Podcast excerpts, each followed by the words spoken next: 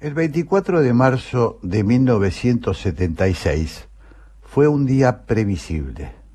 Estaba escrito. Incluso los diarios de la tarde anterior lo anunciaban en sus portadas.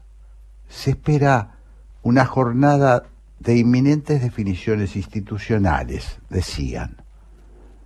Para los argentinos, acostumbrados desde 1930 a las asonadas castrenses, no hubo sorpresa. Definiciones institucionales significaba golpe de Estado. Pero además, el 24 de marzo fue una tragedia anunciada porque los desgarramientos que sufría el país eran monstruosos. La violencia desatada por los grupos extremistas de izquierda y las bandas paraoficiales, instrumentadas por el gobierno de Perón e Isabel Perón, habían generado un clima irrespirable. La muerte era un lugar común, la economía un desquicio, bombas, atentados salvajes, hiperinflación, desgobierno. Se pueden hacer muchas lecturas de aquel sangriento día, pero lo que no se puede es tapar el sol con las manos. Es increíble que luego de trajinar a Ana Arendt y la banalidad del mal, haya quienes sigan haciendo de aquella horrenda jornada una lectura simplista, narrando un cuento de terror sostenido en sus mezquinos intereses del presente, barriendo bajo la alfombra las razones profundas que nos llevaron hacia aquella encerrona sangrienta, y ocultando deliberadamente el trabajoso tejido que hubo que hacer en la transición de 1983 a 1989 para salir del espanto. Ofende a la memoria de las víctimas, lastima a los familiares de quienes tanto sufrieron, pero sobre todo la lectura antojariza de la historia atenta contra nuestra calidad de vida institucional, presente y futura nos divide mal, quiebra las convicciones mayoritarias y las degrada a propiedad excluyente de una facción de supuestos iluminados. En lugar de sumar, resta. El 24 de marzo, que en 1983 trabajosamente habíamos constituido como sociedad en un hecho fundante de una nueva forma de vivir, la democracia y el respeto a la ley, fue derivando en las últimas dos décadas en un relato maniqueo. Desde el año 2003, lo que empezaba a ser patrimonio común de las mayorías, fue degenerando en consigna partidaria, en pretexto y trampa para segmentar, para dividirnos. Lo que tanto nos costó por aquellos tiempos de aprendizaje democrático, gracias a la valentía y las firmes convicciones de un presidente que supo comprender cuál era su principal rol en la historia, se fue desvaneciendo hasta convertirse ahora en renovado motivo de nuevas fracturas. ¿Quién gana cuando lo universal se hace singular? ¿Quién se beneficia cuando una conquista de mayorías se reduce a propiedad usurpada por minorías elegidas. El jueves pasado, en lugar de ser un hito de la nación toda, fue un canto a la prepotencia minoritaria. La sociedad argentina no estaba en la plaza. Una minoría intensa se apropió, de manera ilegítima, de valores y sentimientos que pertenecen a todos los ciudadanos. Conozco mucha gente que el último 24 no encontró lugar para manifestar su apego a la ley y a la convivencia democrática, que no pudo recordar a sus víctimas. Él nunca más estuvo ausente en esa plaza partidaria solventada por dineros públicos. Fue una manifestación segregacionista, sectaria y elitista para sentirse dueños de los derechos humanos, dejaron a la sociedad al margen y hasta ofendieron a la ciudadanía porteña, acusándola de cómplice de la política criminal de la dictadura. No tienen límites. Ahora hay una historia oficial, cancelatoria, excluyente. El relato reemplazó a la verdad. La falta de apego al rigor histórico llega a las escuelas y universidades. No se puede cuestionar el dogma porque, como en los estados fascistas, está prohibido dudar. Solo quienes se alinean en columnas militantes son bienvenidos. ¿A dónde estuvieron el jueves pasado los miembros sobrevivientes de la CONADEP para dar su testimonio de un acontecimiento histórico que sacó a la luz el plan criminal que diezmó a la Argentina? ¿Qué lugar tuvieron en esa jornada conmemorativa los ex jueces de la Cámara Federal que juzgó a los miembros de las juntas militares? ¿Dónde estuvo Graciela Fernández Mejide, esa luchadora incansable que supo convertir su dolor personal en causa cívica? Imagínense si Graciela o, o Magdalena Ruiz Guiñazú no tienen lugar en esta dolorosa conmemoración. Si no podemos aprovechar sus experiencias y testimonios porque están canceladas, ¿qué le queda a los ciudadanos comunes que quieren sumarse al recuerdo y a la batalla por un país con justicia verdadera? El relato es la muerte de la política. Han proscripto a una parte de las víctimas Está prohibido hablar de quienes sufrieron atentados por parte de los grupos armados. Mucho menos está permitido, según la doctrina oficial, cuestionar a quienes, aislados de la sociedad, desataron acciones armadas y contribuyeron a generar una verdadera cacería de ciudadanos que jamás, jamás tomaron las armas. Los extremos siempre son complementarios. El Nunca Más, cuyo texto también fue enmendado para complacer a grupos mesiánicos, ha sido vapuleado para adaptarlo a las necesidades políticas de un grupo con pretensiones hegemónicas. La democracia no puede cerrarle la boca a ningún ciudadano. El único límite es el respeto a la ley. No hay buenos buenas o malas interpretaciones de los hechos.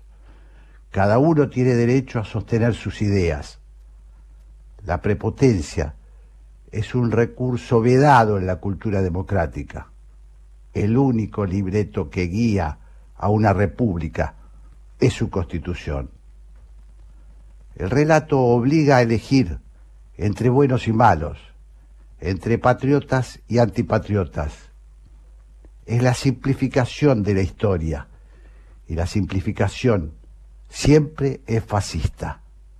Castiga las opiniones, censura el pensamiento. Esa es la esencia del populismo. Hemos atravesado una semana particularmente amarga. Nos entristece ver nuestra obra colectiva e imperfecta convertida en propiedad de sectas blindadas que se disputan pedazos de poder. En este 24 de marzo, otra vez, faltó la voz del pueblo.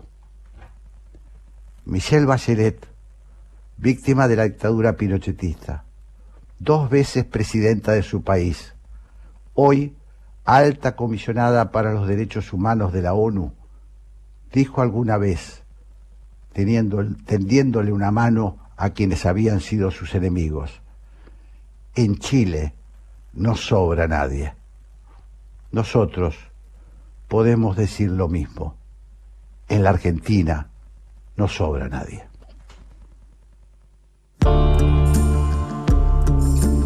Hablar.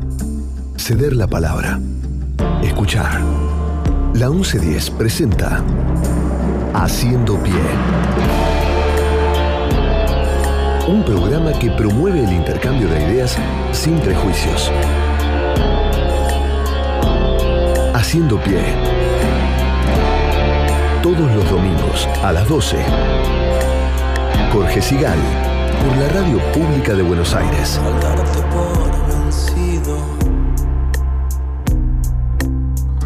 Sin una sola falla. Buen mediodía de domingo en Buenos Aires. Estamos en otoño, la mejor estación del año, según decía mi padre, que había venido de San Juan y hacía esos comentarios que suelen hacer las personas del interior. Eh, estamos muy complacidos de encontrarnos nuevamente con ustedes. Voy a presentar ahora al equipo que me acompañará durante la jornada de hoy junto a Santiago Kovandlov. Operadora Gabriela Garrido.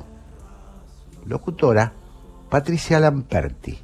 Coordinación de aire Andrés Terrile. Producción Gabriel Matera. Producción general nuestra protectora Mechi Laguna. Coordinación artística La Españolísima Raquel Aparicio. Y ahora sí, me voy a ella a encontrarme con Patricia Lamperti para que, bueno, nos amenice esta jornada de domingo que nos gusta tanto hacer en radio. Hola Patricia, ¿cómo estás?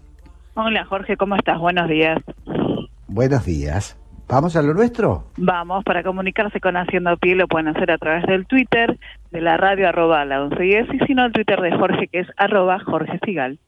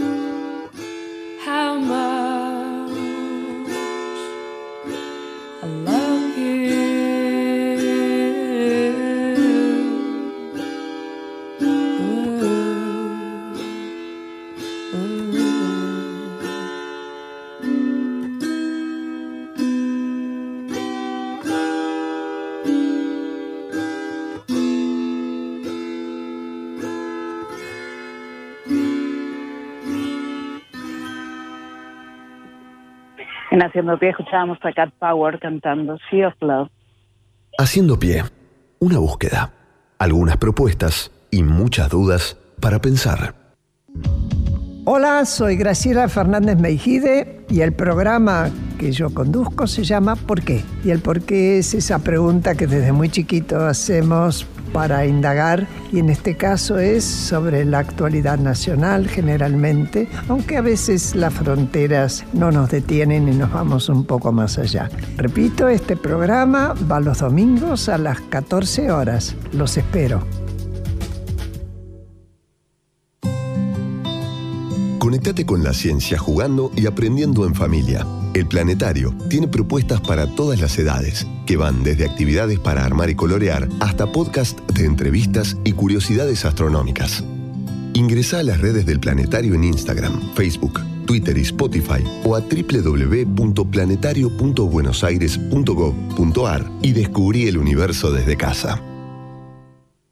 Banco Hipotecario actualizamos nuestra app para hacer tu día a día más fácil. Nuevo diseño, más funcionalidades, más información. Consulta, invertí, envía, pedí, paga con QR y mucho más. Banco Hipotecario en tu celular. Descarga la app BH y opera todos los días durante las 24 horas.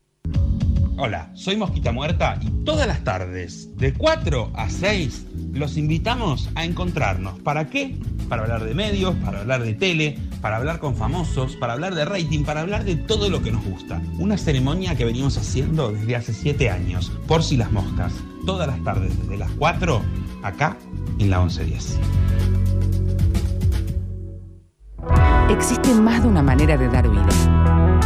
6.000 argentinos esperan. 40 millones. Podemos ayudarlos. Todos podemos dar vida. Comunicate al 0800-555-4628 www.incucay.gov.ar Es un mensaje del Ministerio de Salud, Presidencia de la Nación. Descarga la nueva versión de la aplicación Vea Medios y escucha la 1110 con la mejor calidad desde tu celular, iPad o tablet. Para no perderte un segundo de todo lo que la radio de la ciudad tiene para ofrecerte, Vea Medios, la aplicación que te acerca a los medios públicos de Buenos Aires, estés donde estés. Dialogar, empatizar, ceder, sostener, insistir, aprender, convivir, haciendo pie, buscando acuerdos en el disenso, con Jorge Sigal.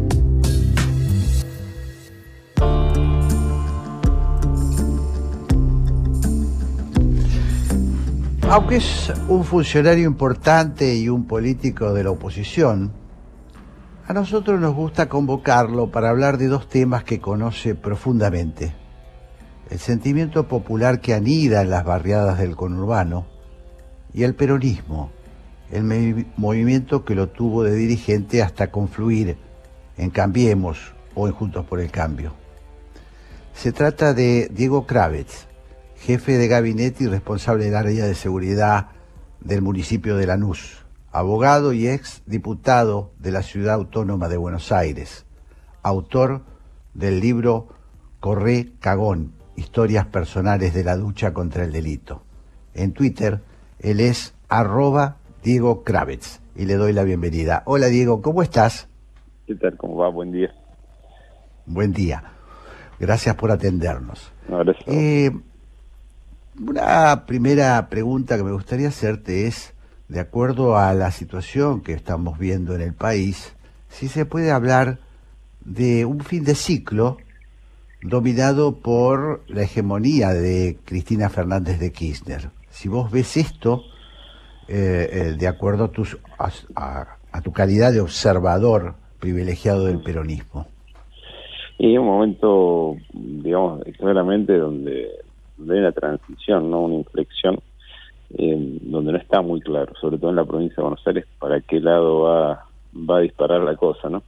Eh, Ajá. se nota mucha fractura, digamos, se nota en los distritos, ¿no? Más allá de lo que se ve en los diarios o en la tele, hay mucha Sí. fractura interna, ¿no? Entre las distintas facciones que, que componen hoy al, al peronismo y bueno, y se nota como una dificultad muy grande, digamos, de saldar las diferencias en un solo lugar. Eso a priori, sin entrar demasiado Ajá. en algo que no compete, que es meterse en interna de otro, pero Claro. se ve una, digamos, una divergencia que ya no es solo, digamos, de índole metodológica, sino casi diría conceptual, para donde hay que encarar los rumbos y bueno, eso se ve en la práctica. qué sé yo, todavía están Ajá. unidos. La vez pasada, la vez pasada, la verdad que por ejemplo, en varios distritos nuestros donde digamos tuvieron eh, interna, inclusive una interna importante, eh, después se mantuvieron unidos en, en, la práctica política del voto, pero uno los nota que yo los bloques de, los bloques legislativos en los consejos que les cuesta estar juntos eh, es lo que pasa con el- las listas del PJ que las cierran pero cuando cada vez que las cierran eh, se van todas unas, unas partes del, del PJ se van para se van afuera directamente fuera del, del partido y bueno, se, se nota un momento de mucha discusión interna, ¿no? Claro. Eh, en tu calidad de, de- bueno, de tu con- conocedor profundo de estos temas, eh, te pregunto si vos ves que el peronismo se empieza a apartar, el peronismo, y me refiero muy especialmente al peronismo bonaerense, se empieza a apartar de la cámpara, de la cámpora, que parece preocupada por disputar un espacio a la izquierda, que ha salido a la casa eh, de votos que se fugaron por izquierda. ¿Vos ves algo así? Sí y no, porque en la provincia de Buenos Aires, donde realmente el kirchnerismo es, donde es más fuerte, ¿no? Porque la verdad que en, ni en la ciudad ni en las demás provincias el, el kirchnerismo como kirchnerismo, ¿no? Como, como eso que dirige Cristina y la Cámpora, eh, en ningún lado es tan fuerte como en la provincia. Y mm, lo que uno ve es que, bueno, que hay intendentes que vienen del PJ tradicional que están enrolados dentro del juego de alianzas de lo que hoy es eh, Máximo Kirchner en la provincia de Buenos Aires. Por ejemplo, el actual jefe de gabinete de, de Kicillof, Martín Saurralde, por ejemplo, Nardini, por ejemplo, el eh, hoy diputado, pero quien era intendente del Partido de la Costa eh, también, y bueno, y uno va contando, entonces no es tan lineal que solamente están la cámpora ahí o tan aislada la cámpora. La cámpora tiene un conjunto de intendentes fuertes que los están bancando. Inclusive, es más, si uno va un poquito más fino, eh, el propio Ferraresi, que es un intendente que no es de la cámpora claramente, pero que está muy ligado al Instituto Patria. Entonces, es Sí. también, digamos, una, digamos, un apéndice, digamos, sin, sin eh, eh, ser orgánico tal vez, pero muy cercano a Cristina. Muy cercano a Cristina. Claro. Entonces, bueno, no, está, por eso, me parece a veces cuando uno dice, bueno, están solos ellos, no, son tan solos. O sea, cuando uno ve, digamos, todo el panorama, uno ve que no, no están tan solos y que hay un esquema ahí de, de alianzas, que no es un esquema de alianzas por ahí, si querés, inclusive hasta, puede ser un esquema de alianza de conveniencia, o no sé, habría que estudiarlo un poco más, pero que existe, existe, ¿no? Claro. No, no es una cosa eh, débil, es una cosa que existe y es fuerte. Claro. Eh, nosotros que vivimos en la ciudad de Buenos Aires, estamos muy pendientes de, bueno, de eso que funciona, eh, sobre todo en los círculos bien pensantes de la ciudad de Buenos Aires, que hemos denominado relato. Me gustaría saber si eh, cuando vos recorres las barriadas populares, sé que lo haces muy seguido en, en, Lanús, eh, si eso tiene algún peso, es decir, si, si, si cuando uno habla con un ciudadano común de una, de una barriada popular, de un barrio carenciado, están pendientes del alineamiento con Venezuela, con Cuba, con Nicaragua, si se discuten los derechos humanos. ¿Cómo, cómo es ese, No, ese eso- sentir popular? No, esa, esa discusión, eh, no, no, yo no, la verdad que honestamente nunca la, nunca, nunca la, la percibí, nunca la escuché. Sí existe y, y es una cosa que, que, que, que está y que está muy latente. Es como que hay una cultura muy ligada al peronismo que hace que, por ejemplo, Cristina esté, esté sea, muy bien vista en los barrios populares eh, y, eh, por ejemplo, Macri esté muy mal visto. O sea, esa, ¿sabes? Ajá. pero no por una cuestión de, de posicionamientos o de, o, de, o de lógica de posicionamiento de cada persona a nivel internacional, eh, sino casi con una cuestión hasta de clase, eh, cultural y de clase, ¿no? Entonces, Ajá. eso se ve y se siente. Los chicos inclusive tienen una, una percepción de, de en Cristina eh, y en el peronismo alguien que da y en general en, en el en Cambiemos en alguien que quita, para decirlo, para decirlo casi perceptivamente, no no digo que sea una cosa que pase, digo que es una cosa que se, se, se percibe en el, en el Claro. ambiente en general, ¿no? Claro. Bueno, eso explica en general también muchas veces las elecciones de la tercera sección electoral. En la tercera sección electoral, cuan- cada vez que te alejas más de, la- de los cascos urbanos, de los municipios, o sea, te alejas más de la clase media, el voto de Cambiemos va en forma cada vez más decreciente. Más decreciente. Entonces, por ejemplo, qué sé yo, estás en hasta Ramos Mejía y empezás a bajar en Matanza, te empezás a entrar al segundo cordón y ya llegaste al toque a la Ferrero o González Catán, y, más o menos es un, un 80-20 o un 90-10 Es Mm. mucha diferencia, es mucha. Y bueno, no lo puedes explicar desde el punto de vista de la gestión de Espinosa, no lo puedes explicar desde el punto de vista de la gestión de Kicillof, ni lo puedes explicar desde el punto de vista de la gestión de Alberto Fernández. Es una cosa histórica, histórica, histórica, es que que tiene Sí. que ver con la cultura azul y la cultura peronista. Sin embargo, eh, Diego, en tu distrito eh, gobierna Juntos por el Cambio. Sí, sí, nosotros casi que armamos un esquema, eh, a ver, donde obviamente nosotros somos todos de juntos, pero es un esquema Sí. que en la práctica para el vecino terminó siendo casi un vecinalismo. Eh, ¿Por Ajá. qué? Porque nosotros nos asocian mucho con, con, con la gestión, con ciertos valores que tiene la gestión, con cierta cercanía y presencia que es mucho más importante en nuestras barriadas, es mucho más importante la presencia nuestra que la del peronismo. O sea, nosotros estamos en lugares que, que en Cambiemos en otros distritos no, no están. No, no, no. Claro. Qué sé yo, a mí, eh, sin, sin ser autorreferencial, pero Sí, sí. eh, vos vas a, te invito un día a caminar conmigo a cualquier a cualquier pasillo de la villa que vos quieras y olvídate que, que, que seguro me van a saludar no no so- somos como parte del, del ecosistema del lugar digamos no somos estamos muy incorporados en, en, en las necesidades en las ayudas en tratar de cambiar la vida eh, y eso te requiere mucha presencia porque con urbano es muy físico entonces Claro. eh, nos fuimos a, a partir de eso, bueno, transformando en, en, en gente como que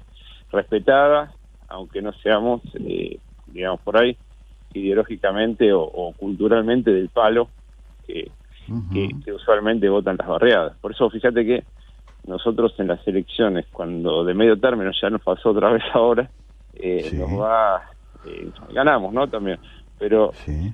eh, cuando no hay no hay discusión de corte de gestión, o sea, no se corta la boleta por gestión, que eso pasa cuando se votan ejecutivos, y vos vas a la boleta larga en nuestros barrios periféricos, ahí el peronismo y son 50 puntos, eh, 55 puntos, o sea, son son muy fuertes. Eh, en Claro. cambio, cuando empezamos de vuelta a discutir eh, los ejecutivos y la gestión, de repente nosotros también polarizamos ahí y podemos sacarnos el chingolo como sacamos en, el- en la última elección de Néstor de Grindetti, sacamos 45 puntos. Bueno, 45 puntos en Chingolo no lo sacó nunca nadie un partido distinto al peronismo. eh, y sin Claro. embargo Néstor lo sacó. Claro. Eh, claro. Con lo cual, bueno, Es- también eso me parece que tiene que ver con, con, con esto, con la cercanía, con la forma de hacer gestión, con, Claro. con el acompañamiento al vecino. O sea que eh, gestión y cercanía eh, vence relato, por decirlo de una manera esquemática. Yo diría que O el sentimientos. una- el relato me parece que es una... eh, a ver, me parece yo diferenciaría dos cosas. O sea, creo que hay una memoria Sí. histórica y Sí. cultural de, de un momento que fue mejor para la gente más humilde y que lo vive así la gente más humilde, lo vive de esa manera. Y después hay un relato que es muy de clase media, yo no lo veo, pero para nada incorporado en, la, en las clases más humildes, eh, que bueno, que es el que uno ve por televisión del kirchnerismo, de Cristina, etcétera. Pero no, no me parece lo mismo, ¿eh? Son dos cosas Claro. totalmente distintas. Claro. Eh, y, Diego, ¿y vos cómo te imaginás que se van a ir reconfigurando los actores con vista al 2023? Y hablo del, del oficialismo, pero también en la oposición, donde, bueno, hay, hay revuelo, ¿no? Sí, hay revuelo, hay revuelo, hay revuelo. Me parece que lo más importante es, eh, que obviamente que todos, todos, todos los que hacemos política es así, la política tiene eso, todos queremos tener nuestro lugar y, y tenemos cada uno de nosotros tiene sus aspiraciones. Me parece que en el caso nuestro, o sea, hoy oposición, me parece a mí que, Sí. humildemente, que nuestras formas de dirimir esas diferencias tienen que ser como eh, una forma que puede evitarse en la interna inclusive hasta mejor. O sea, creo que Ajá. me parece como que hay que encontrar formas de saldar los lugares y las posiciones que sean las mejores para un país que necesita de todos, ¿no? Entonces, no, no dejar heridos, no tratar de... Yo entiendo la interna, ¿eh? No, no es que, que me, Sí, sí. me desvele ni mucho menos, pero parece como que es un momento que la Argentina necesita con tanto, tanto, pero hay tanta necesidad de poder cambiar el rumbo, de seguir adelante, que necesitamos como que no haya heridos, estar todos juntos, pelearla juntos, encontrar lugares de cada uno y darle para adelante, darle para adelante con todo, porque si no, no... esto es una historia, pero aparte hace cuántos años eh, venimos, venimos en decadencia sin poder modificar el rumbo, ¿no? Entonces necesitamos de, de una lógica en donde los políticos, todos los políticos, corramos un poquito el tema de la vanidad o de los mejores lugares para encontrar eh, los mejores lugares para aportar y decidamos cuáles son las batallas medulares que necesita la Argentina para torcer el rumbo. Me parece que por ahí Claro. tiene que pasar el, la oposición. Y el oficialismo, bueno, qué sé yo, yo creo que el experimento ya fracasó, el experimento de unión forzada eh, evidentemente ha fracasado eh, y creo que lo mejor que le puede pasar hoy a la Argentina me da la sensación es, eh, digamos, como que esas discusiones que hoy son tan ásperas eh, a nivel interno en, en el oficialismo empiecen a encontrar, digamos, un- un- una cierta calma. ¿no? Cierta calma es, eh, digamos, que digan ellos, bueno, esperamos a dirimir esto en la interna, bueno, y mientras tanto aportamos todos para, para salir adelante, sería lo mejor. Porque, o que no haya interna y que sea dos espacios, lo que sea, pero lo que digo es que no me parece bueno todos los días que sea una noticia las distintas peleas del oficialismo, porque insisto con que la Argentina está en un momento muy malo, muy complejo, eh, y las divisiones políticas, tanto del oficialismo como de la oposición, y las peleas públicas, están muy alejadas de lo que le pasa al vecino. Porque vos fíjate una cosa, el vecino tiene un cotidiano, eh, conurbano, eh, muy complejo, la inseguridad, eh, que no alcanza el mango, que los chicos perdieron grandes posibilidades de futuro con la falta de educación, eh, son realidades muy duras y, de repente todos los políticos hablando de cosas que no no, no, no entran en el radar de la, de la sociedad. Entonces me parece que lo mejor es bajar un flap, un cambio y, encontrar por ahí, un poquito más adelante, la forma de dirimirlo, eh, pero no no estar todos los días con una cosa nueva, no no, no es nada bueno para, para la sociedad argentina, nada bueno, nada. Claro. Y eh, digamos que la, la, la presión que, que puede sentir eh, juntos, eh, digamos, ese, torrente que viene por un lado de mi ley expert, por decirlo de alguna manera, eh, y por el otro de la antipolítica, ¿no? que también eh, capitalizan un poco mi ley expert, pero que tiene otras expresiones. ¿Lo ves como preocupante? Y, pero tiene que ver con lo que hablábamos recién. O sea, tiene que ver con que el el- la discusión política eh, de los partidos mayoritarios está yendo por un andarivel y la discusión social va por otro. Y cada vez está más alejado. Entonces, Claro. para mí, para mí, para Diego Craves, eh, que trabajo Sí. en Lanús, eh, que hago mi vida mi vida en, en Lanús, y la política en Lanús, me resulta a veces eh, un chino tratar de entender las discusiones que veo por la tele de, de lo que es la discusión nacional. Imagínate, yo me dedico a esto hace 25 años, imagínate para, Sí. para un ciudadano de a pie que está laburando todo el día eh, buscando... Es incomprensible, no se entiende nada, hay discusiones Claro. que no se entienden, no son... Entonces, cuando la política empieza a hablar en chino mandarín y la sociedad habla en castellano, bueno, eh, ¿quién se tiene que preocupar? Que preocupar? Yo diría que, los- que los políticos, porque le van a terminar pasando que o termine ganando un partido antipolítico, como puede ser Milei o Spart, o puede pasar que la gente, como pasó en la elección anterior, decide en masa no ir a votar, que es una Claro. posibilidad cierta también. Y eso son, Claro. Eh, es un déficit eh, de la dirigencia política, no es un déficit de la sociedad, es un déficit de la dirigencia política. Claro, claro. Eh, bueno, también vi hoy que, que tu jefe político, eh, Grindetti, va a disputarla, o por lo menos dice los diarios, ¿no? Podría disputar la, la candidatura a la gobernación de Buenos Aires. Sí, nosotros creemos que, mm, a ver, Néstor tiene una, a ver, Néstor pasó exitosamente por la actividad privada, fue ministro de Hacienda de la ciudad más importante de la Argentina, que es la ciudad de Buenos Aires, eh, y después fue, y va a terminar siendo ocho años, eh, digamos, intendente de un distrito sumamente complejo eh, de la provincia de Buenos Aires. Con lo cual, me parece que experiencia y capacidad le sobra como para encarar un desafío tan importante como la provincia, que lo que dice todo el mundo es que es inviable. Bueno, eh, yo creo que, que tenemos en, en Grindete una persona que si, que a ver, cambió el patito feo del conurbano, que era la se lo transformó en un lugar eh, distinto, en un lugar apetecible, en un lugar que viene gente de, Buenos Aires, de Lomas, de Avellaneda, de Quilmes, a conocer también. Eh, me parece que merece una oportunidad alguien con semejante experiencia. Y aparte es un buen tipo, tiene to- todos atributos buenos. Interesante, interesante. Diego Kravitz, siempre es eh, muy, para mí por lo menos, muy, muy esclarecedor hablar con vos. Así que te, te agradezco muchísimo este, por estos minutos que nos dedicaste. ¿eh? Te mando un abrazo. Buen domingo, gracias. Chao, chao.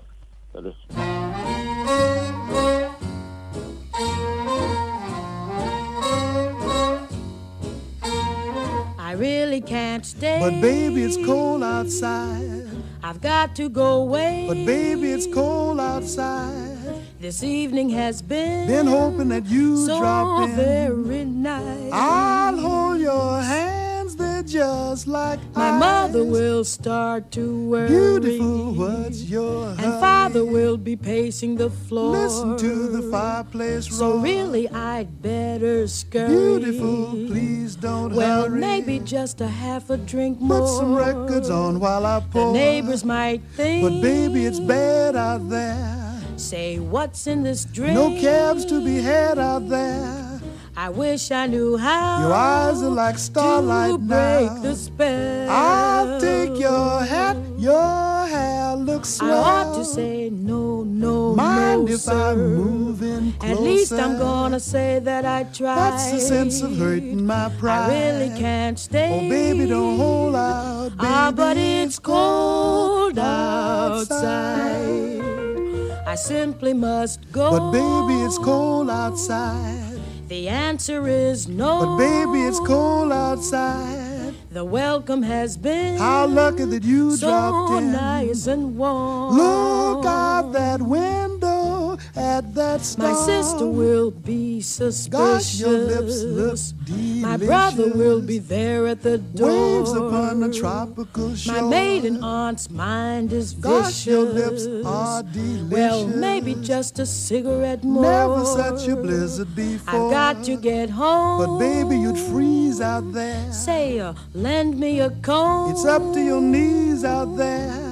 You've really been great. I thrill when you touch but my don't you see? How can you do this thing to There's me? bound to be talk tomorrow. my lifelong sorrow. At least there will be plenty implied. If you got pneumonia and I I really can't stay. Get over that old doubt. Ah, but it's cold outside. Where could you be going when the wind is blowing and it's cold outside? Baby, it's Cold, cold outside. En Haciendo Pie escuchamos Baby It's Cold Outside por Ella Fitzgerald, Louis Jordan y His Symphony 5. Haciendo pie, para los que queremos ver más allá de la superficie.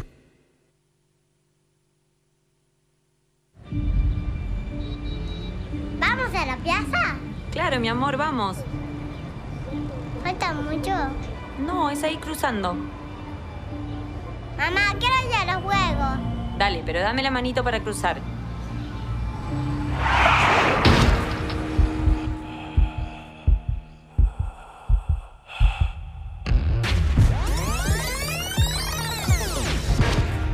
En la vida real no hay marcha atrás. Dale al peatón su prioridad, en especial en esquinas y sendas peatonales.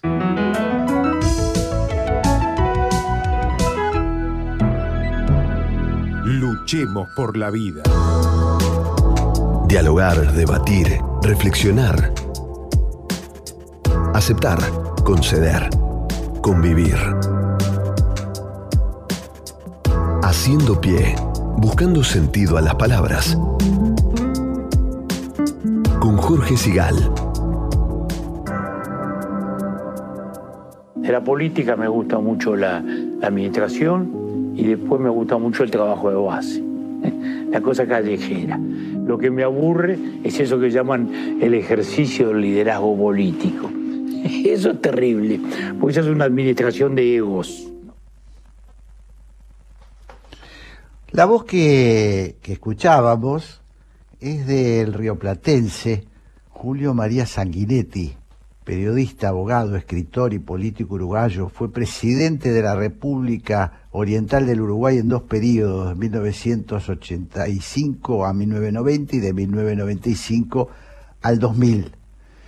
Y este puente que tendemos nosotros es para entrevistar a el escritor y periodista, o sea, colega en algún sentido de Julio María, que se llama Pablo Cohen.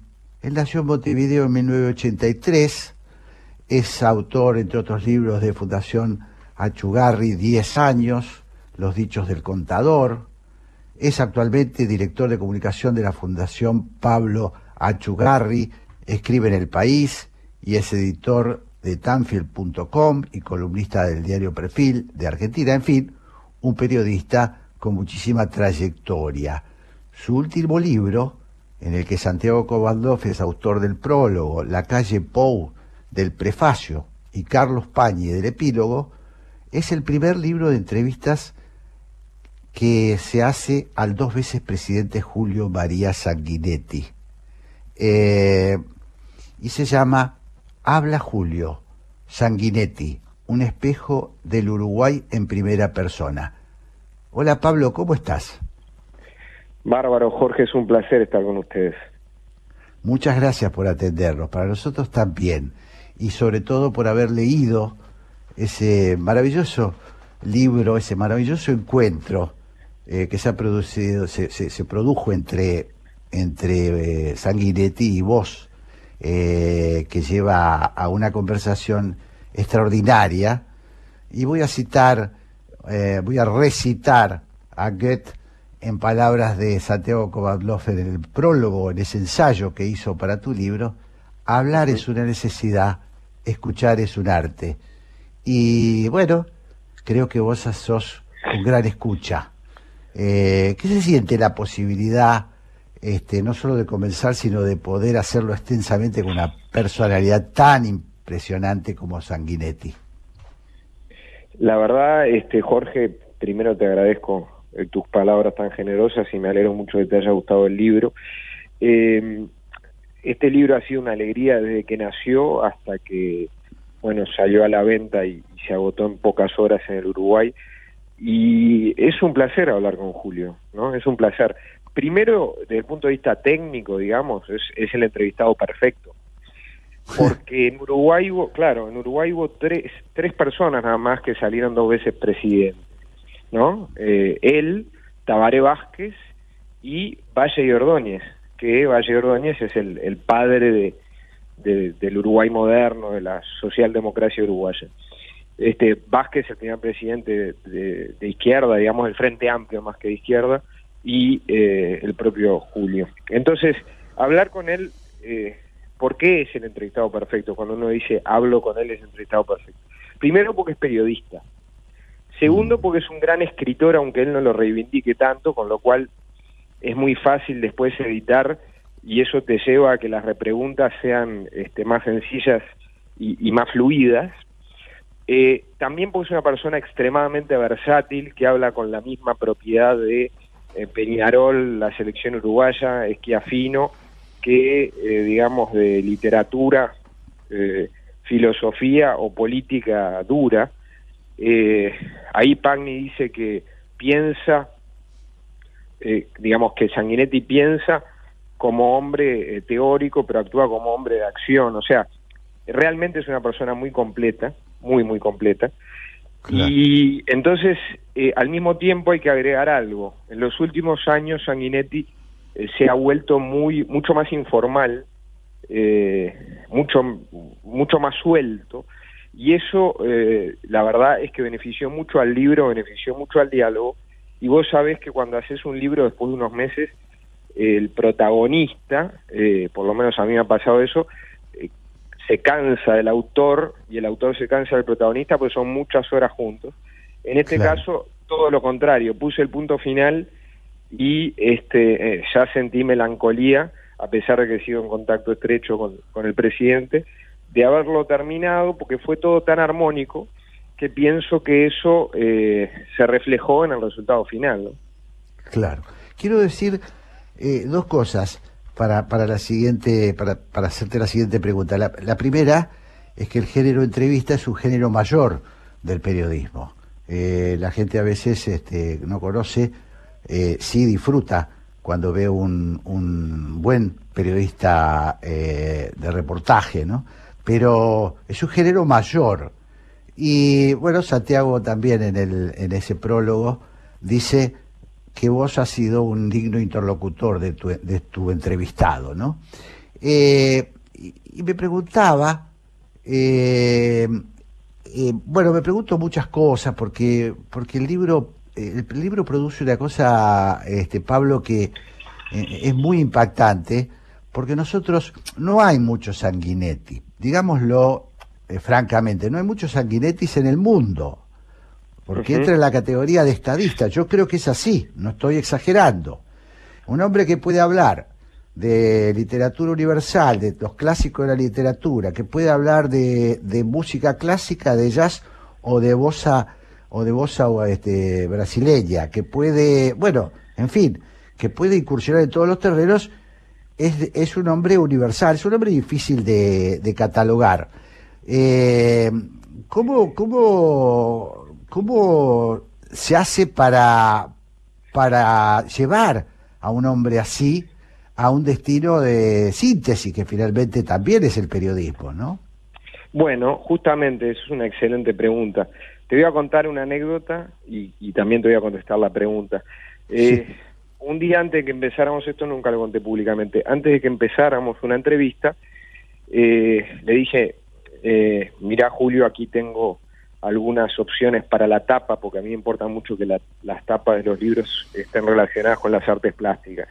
Y bueno, Ignacio Iturria hizo una de las últimas, esta terminó siendo arte de Alfredo Testoni, un gran fotógrafo histórico del Uruguay. Entonces le mostré unos retratos de Javier Gil, un, un pintor y dibujante contemporáneo uruguayo de muy buen nivel, pero joven. ¿Por qué digo pero joven? Porque no tenía por qué conocerlo Sanguinetti. No puede conocer a todo el mundo tampoco. Y le dije, pero tú conoces a Javier? Y me dice, viejo, yo sé de pintura, de política opino. Qué extraordinario. Entonces, ahí pienso, ahí está la síntesis. Y por otro lado, Jorge, acordate de que él es periodista. Entonces, como él es periodista, él pudiendo ser teórico, eh, proclamativo, digamos, eh, excesivamente afrancesado, no, tiene un costado eh, absolutamente sajón y sintético, eh, que permite que lo que podría perderse en algo vago se convierta en algo entretenido de nivel y concreto. Por otro lado, yo hice una división en las charlas, ¿no? Sí, el claro, género de entrevista claro. que yo quiero tanto y que es el que abracé toda mi vida, no es como la gente cree muchas veces la reproducción de una charla, para nada. Es un género periodístico y literario que tiene que ver con una conversación que vos tuviste, en el cual vos buscás cierta armonía, buscás cierta intimidad, buscás que efectivamente sea creciente. El orden de las preguntas no necesariamente es aquel eh, en el que vos preguntaste, hay preguntas que no figuran, etcétera. Entonces yo dividí el libro en tres secciones, el hombre, el político y el intelectual. Entonces eso me ayudó mucho a, si querés, ubicar la infancia de Sanguinetti, eh, entender cómo lo afectó la temprana muerte de su madre y cómo lo ayudó a cicatrizar esa herida, haber conocido a Marta Caneja, una mujer increíble, una historiadora este, que Santiago conoce bien también y que ha sido su compañera durante más de 60 años. Eh, entender cómo el papá lo sentaba a UPA y le decía, leyéndole los clásicos griegos, la historia romana, la historia griega, vos no te preocupes porque acá está todo.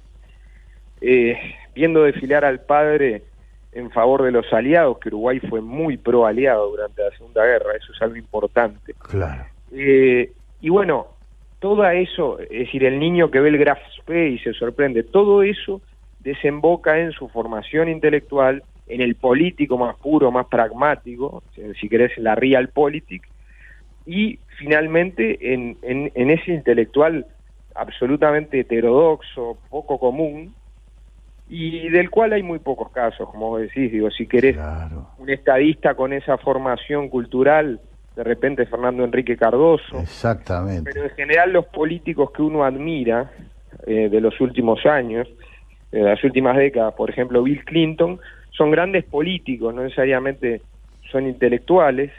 Eh, por supuesto, bueno, hay que remontarse, qué es eso, Churchill, si estamos hablando de esa conjunción tan rara, ¿no? Eh, y entonces eh, lo que él da, lo que él da es mucho, y después está el trabajo de edición, que vos sabes muy bien que es fundamental. Claro, claro. Eh, estoy entrevistando, estamos conversando eh, con el periodista y escritor uruguayo Pablo Cohen. Él es autor de un libro, eh, Habla Julio, Sanguinetti, un espejo del Uruguay en primera persona. Eh, de paso te pregunto si este libro ya eh, va a llegar a Buenos Aires o si ya va está. a llegar, digamos, todavía no está, va a llegar, va a llegar, es un libro del diario El País. Aquí se ha agotado, quedan muy pocos, ahora está en librerías del Uruguay. Para la gente que lo quiere, está en Buenos Aires y no quiere esperar unos meses, digamos, para Sí. que llegue, la, la manera más fácil es elpaís.com.uy barra coleccionables. Y ahí clic en Habla Julio y se, hace- se, lo, se lo hace llegar. Este, pero ha sido verdaderamente, bueno, eh, digno de, del protagonista este, el- la historia del libro, ¿no? y del preguntador. Eh, te hago una, te, te- te llevo, tendría muchísimas cosas para hablar, lamentablemente no tenemos demasiado tiempo, pero eh, tengo una, una enorme curiosidad porque acá en la Argentina, eh, un país que suele simplificar las categorías políticas brutalmente, Sanguinete sería un representante de la derecha.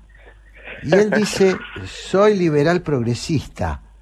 Y habla, les digo a los oyentes, en el libro, habla con cariño, así define él, con cariño, de Liber Seregni, que fue un general fundador del Frente Amplio Uruguayo, la izquierda uruguayo. Eh, vos que conocés tanto la Argentina, ¿cómo te explicás estas enormes diferencias entre las dos, nuestras idiosincrasias? Como no tenemos dos horas, voy a tratar de contestarte en dos Ah, sí, tenemos dos minutos, digamos. Digamos que yo escribí un ensayo que se llama El Uruguay, el Uruguay ficticio de eh, kirchneristas y conservadores argentinos, en perfil, donde hablo de ese tema. Eh, La formación del Uruguay es muy distinta. Uruguay es una república laica, donde el Estado está separado de la Iglesia hace más de 100 años, no tiene esa carga confesional tan fuerte, en primer lugar, y en segundo lugar, donde las reformas sociales progresistas fueron implementadas por un civil con simpatías anarquistas que implementó, entre otras cosas, el divorcio por la sola voluntad de la mujer. Entonces, eh, Sanguinetti nunca podría ser de derecha por la simple razón de que no lo es. Sanguinetti es un liberal progresista, liberal en lo político, que en Argentina la palabra liberal está mal vista por una especie de prejuicio ideológico, y socialdemócrata en lo económico. Probablemente sería, qué sé yo, radical socialdemócrata como lo fue su querido amigo Raúl Alfonsín. Pero que en la Argentina el peronismo tenga la potestad de decir quién es progresista y quién no, cuando muchas veces actúa como un movimiento que en el resto del mundo es visto como fascista, no tiene ningún sentido. Claro. Bueno, clarísimo, clarísimo, Pablo. Eh, eh, realmente me, me quedaría horas, te vuelvo a decir, hablando, porque el personaje lo dice, lo, lo, lo, lo, lo merece. Eh, hay algo impresionante también en, en, en Sanguinetti, que es, eh, siendo expresidente, siendo escritor, siendo abogado, siendo un conocedor del arte, cuando se le pregunta qué es, dice un periodista. o sea, un colega tuyo. Es extraordinario. Un Eh, periodista, y cuando presentamos el libro al aire libre, en, en un café muy popular de acá, este, la gente pasaba, algunos miraban raro porque no les caerá bien, pero bueno, ahí tenés eh, la representación cabal de lo que es la, la democracia republicana del Uruguay, ¿no? Este, Claro, y esos claro. abrazos de él con todos los expresidentes también hablan de la democracia uruguaya y creo que ese tesoro de la estabilidad y del respeto a las reglas con independencia de quién gane eh, y de combates siempre dentro de las reglas del juego, lo que la calle dice que la, que la sangre no llega al río, es el gran valor agregado del Uruguay. Claro. Bueno, acabamos de, de- conversar con Pablo Cohen, el autor de un libro magnífico que recomiendo, Habla Julio Sanguinetti, un espejo del Uruguay en primera persona. Pablo, ha sido un placer. Me encanta escucharte y ojalá te tengamos pronto nuevamente en este programa. Te mando un abrazo grande. Ha sido Allá. recíproco. Un gran abrazo, Jorge. Gracias. Gracias a vos. Detrás de toda gran ciudad hay una gran radio. La 1110, Buenos Aires, en la radio.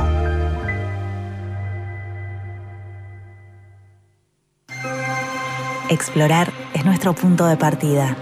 Ahora te invitamos a hacerlo juntos. Descubrí cómo la energía nos conecta en tecpetrol.com. Jorge Sigal y Santiago Kovadlov. Dos ensayistas, dos amigos de la vida. 60 minutos y todos los temas del mundo para conversar. Café La República. El placer de una charla de domingo. Bermud, política, filosofía, poesía y lo que venga. Café La República. Un lugar para encontrarse. Por la 1110. La radio pública de Buenos Aires.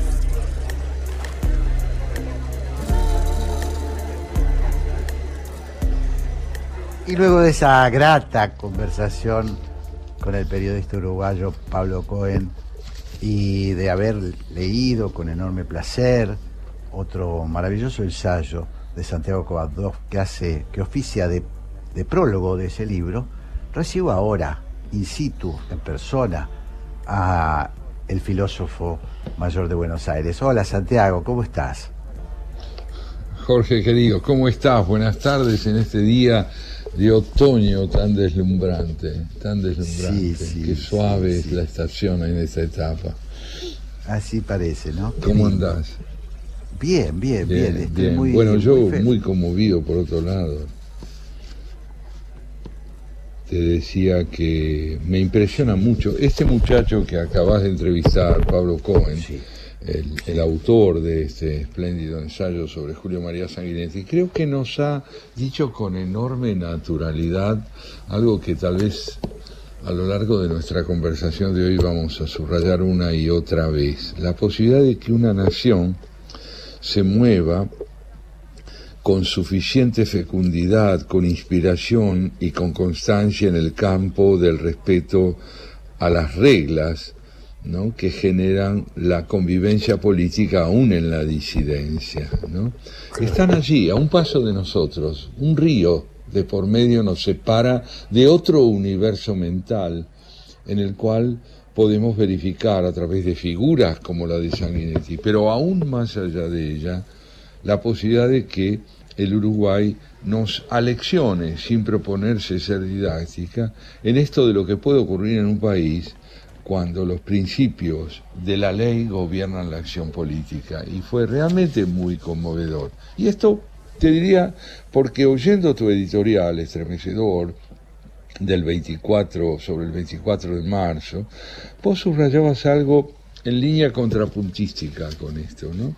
Y es que la cámpora, el oficialismo fragmentado, representado por ella, esas minorías, como las llamaste, usurpadoras de la Plaza de Mayo y de los valores y sentimientos de mucha gente, ¿eh? que se adueñaron estos usurpadores de eh, valores del país eh, y de la historia argentina tergiversándolos, dejaron, decías vos, la sociedad al margen y construyeron una historia en la que el relato reemplazó a la verdad. ¿no? Y a mí me impresionó mucho, Jorge, que estas observaciones tuyas volvieran a aparecer en boca de Diego Kravitz, reformuladas a su manera, cuando él llama la atención sobre uno de los riesgos que él entiende fundamentales en la Argentina de hoy, que necesitada como está de unidad, de convergencia, de convivencia, se sitúa en un terreno donde la discusión social, dijo él, va por un lado y la discusión política por otro. Es decir, que por un lado tendríamos a un oficialismo prepotente, tergiversador de la historia que se adueña de la significación de hechos decisivos para la construcción de nuestra democracia y los tergiversa en una interpretación demagógica, y por otro lado tendríamos una inquietud que Kravitz extiende, extiende a la totalidad de la política argentina, al subrayar que la discusión social, es decir, los problemas que apremian a nuestra sociedad, van por un lado, mientras la discusión política va por otro. Y me preguntaba, y te pregunto en consecuencia, si esta disociación, esta bifurcación dramática que hoy vive la Argentina, no puede terminar por quitarle a la política nuevamente su valor de representación. Bueno, eh, yo creo, Santiago, y, centré un poco la conversación con Kravitz en esa dirección, porque creo que es muy preocupante, porque el rol que estas minorías intensas eh, ocupan en el escenario político, eh, bueno, eh, a veces desmesurado, por eso me interesaba esto que dijo Kravitz, ¿no? Porque él es un, él es un caminador eh, de- del territorio, entonces me interesaba mucho que él me diga lo que yo presuponía, que es que lo que discutimos nosotros acá en, eh, en- en los alrededores del obelisco y la Plaza de Mayo, eh, este, está, está ajeno, está ajeno a la sociedad. Entonces, esto es gravísimo, es gravísimo, porque estamos hablando de eh, los quienes ocupan cargos, bueno, la coalición de gobierno, hegemonía en la coalición de gobierno. Hoy están en- en- enfrentados dos grupos, pero el sector hegemónico, como dijo Andrés Cuervo Larroque, le dijo a, a Alberto, al presidente que ellos designaron, le dijo, finalmente, usted es el representante del 4% que sacó la provincia de Buenos Aires cuando fue con Randazzo. Son cosas tremendas, tremendas. Entonces sí, sí, yo te respondo, Santiago, que veo riesgo institucional, porque finalmente para socavar las instituciones, así ha sido siempre, así también fue la dictadura, no hace falta tener al pueblo detrás. Se puede generar un tal descalabro, actuando como saboteadores del sistema, pueden generar un tal descalabro que nos ponga en apuro a los ciudadanos que peleamos por, por un centro, por la moderación, por, bueno, por el pensamiento de Julio María Sanguinetti, que me conmovió tanto al leerlo, Mm. ¿no? Porque cada vez que escucho a los uruguayos me, me produce, bueno, esa cosa de decir, pero como vos, como bien vos lo señalaste, ¿no? Acá, cruzando el río, parecen suizos los tipos, ¿no? Este, qué, qué, qué, qué bronca, qué bronca que siento, qué bronca que siento con nosotros, ¿no? Qué bronca, qué impotencia. Eh, justamente Kraves decía que el oficialismo estaría fracasando, dijo en respuesta a una pregunta tuya, porque esa unión forzada que generó Cristina entre ella y Fernández, al poco tiempo ya de haber sido gestada, puso de manifiesto que la inoperancia de esta gestión era tan profunda que comprometía incluso su significación en la provincia de Buenos Aires, porque si bien él reconoció que hacia el- lo más eh, eh, interior de la provincia el, el relato tiene vida este, y de alguna manera la memoria histórica le sigue concediendo al peronismo una significación que la oposición actual no tiene, de todas formas, él señaló muy bien que el oficialismo no tiene proyecto de unidad y por otro lado la Argentina necesita, dijo él, que todos estemos juntos. Ahora, este juntos, Jorge, al que él se refiere, es el juntos de quienes están inscriptos en el marco de las mismas reglas del juego político. No puede haber otros juntos. La disidencia tiene que tener lugar, la oposición entre quienes piensan de un modo y otro tiene que manifestarse, pero el riesgo primordial de la Argentina es el vivir fuera de la ley, es decir, de no encontrar el camino que pueda reconocer que la única manera de discrepar que es fecunda para un sistema político democrático es el ajustarnos a una misma concepción de la ley. Y en la oposición, ahí vuelvo entonces a tu editorial, ¿no es cierto?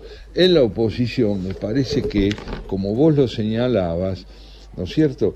La, la posibilidad de que la sociedad quede al margen no solo sería un riesgo de estos generado por estos usurpadores, sino por un concepto de la política, del cual la oposición debe cuidarse, porque también está vigente en ella. Es esta idea de seguir hablando para los canales de televisión de problemas que no reflejan la prioridad del padecimiento, del desvelo, de las circunstancias que ahogan el desarrollo de la sociedad.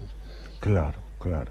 Eh, estaba repasando mis notas sobre el libro, el reportaje a Julio María Sanguinetti, eh, y entonces él habla del populismo con el que, con el que debate, con el que polemiza, este, y dice no es populista el que respeta las instituciones. Es una breve eh, definición y nosotros vemos que el populismo, eh, lo que nosotros llamamos populismo, efectivamente, desde que tomó eh, el, gobierno en, sus primeras gestiones y sobre todo en esta etapa decadente, ha sido un permanente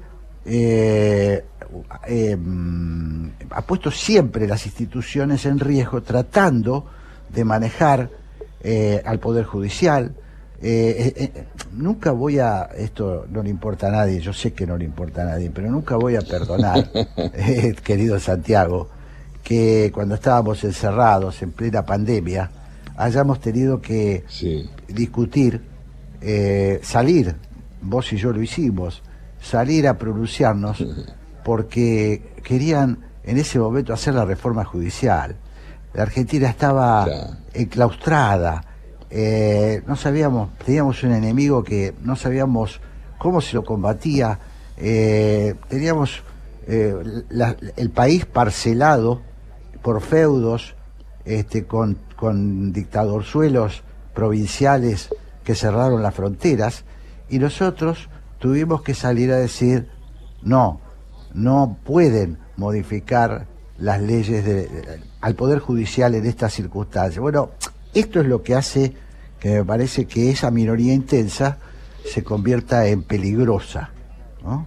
Y por lo tanto no entra en las reglas de juego que Julio María Sanguinetti eh, describe para la convivencia democrática, que es el respeto al otro.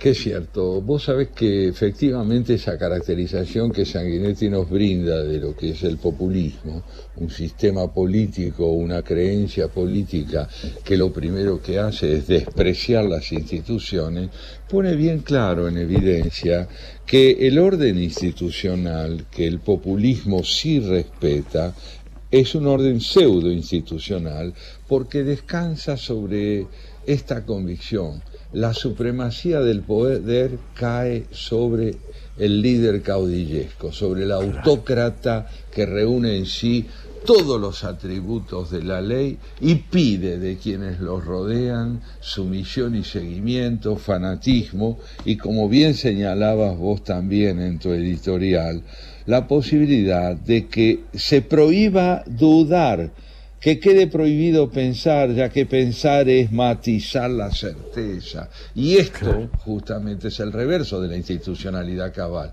porque en la institucionalidad cabal la conjetura, el debate entre convicciones, que no son certezas, sino principios que aspiran a universalizarse a través del consenso, tendría lugar.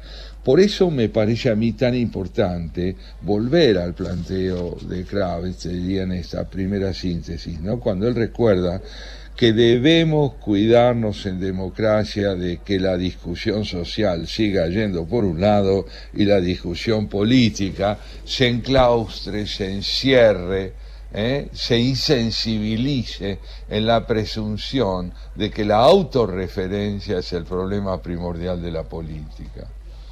Totalmente, totalmente.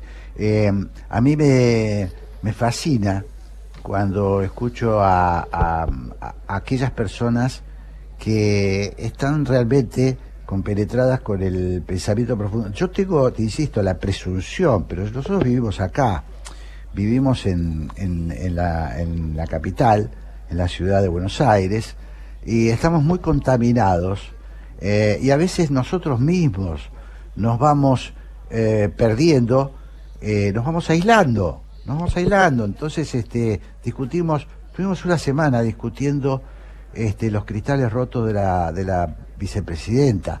Es un, de- eh, es un delirio en esta situación que nos Sí, hayamos sí, prestado ese juego, a ese mamarracho, este, de si fue atacada personalmente o si se trató de un ataque institucional, cuando estaba claro que lo que se había afectado las insti- una de las instituciones fundamentales de la República, ¿no? Pero bueno, ese es nuestro, nuestro microclima, ¿no?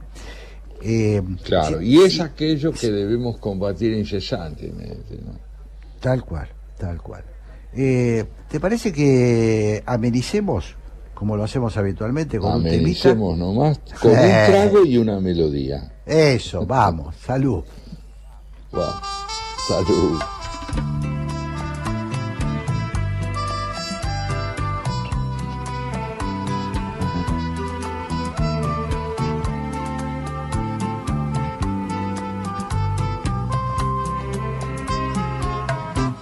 Por falar em saudade, onde anda você? Onde andam seus olhos que a gente não vê?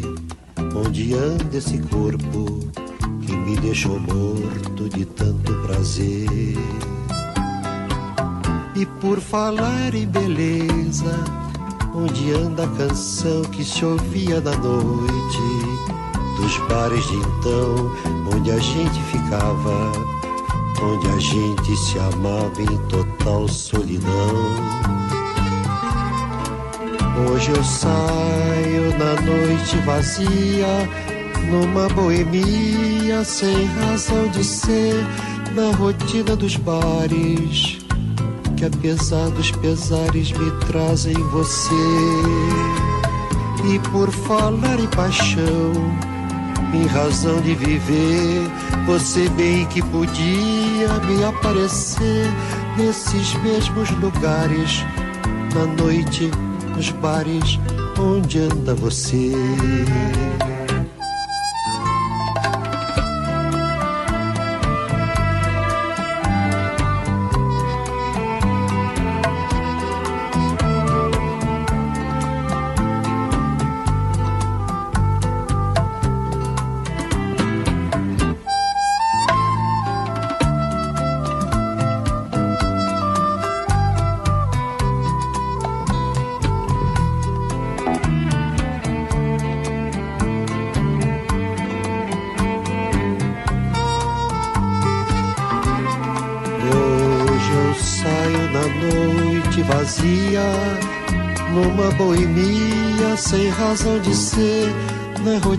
Dos bares, que apesar dos pesares me trazem você. E por falar em paixão, em razão de viver, você bem que podia me aparecer nesses mesmos lugares na noite, nos bares, onde anda você?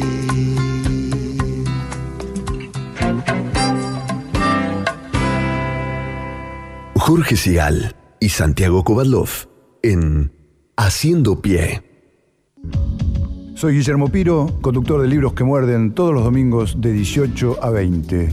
Libros, escritores con los que hablamos no solo de libros, sino de muchas otras cosas, así que no te olvides, los domingos de 18 a 20, Libros que Muerden. En Telecom queremos que todas las personas puedan hacer un uso positivo de la tecnología y descubrir las oportunidades del mundo digital. Conoce más sobre nuestros cursos y talleres gratuitos en digitalers.com.ar. Telecom, nos unen las ganas de avanzar. Café La República. La hora de la tertulia entre amigos en Haciendo Pie. Con Jorge Sigal y Santiago Kovalov.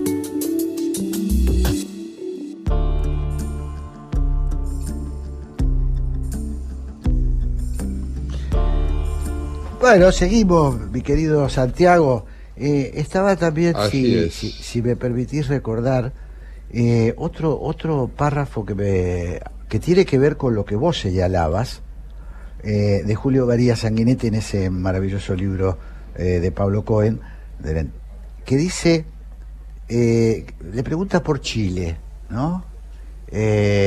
Y, y él dice, sobre todo antes de las elecciones, dice, el, in- el inconformismo siempre es peligroso.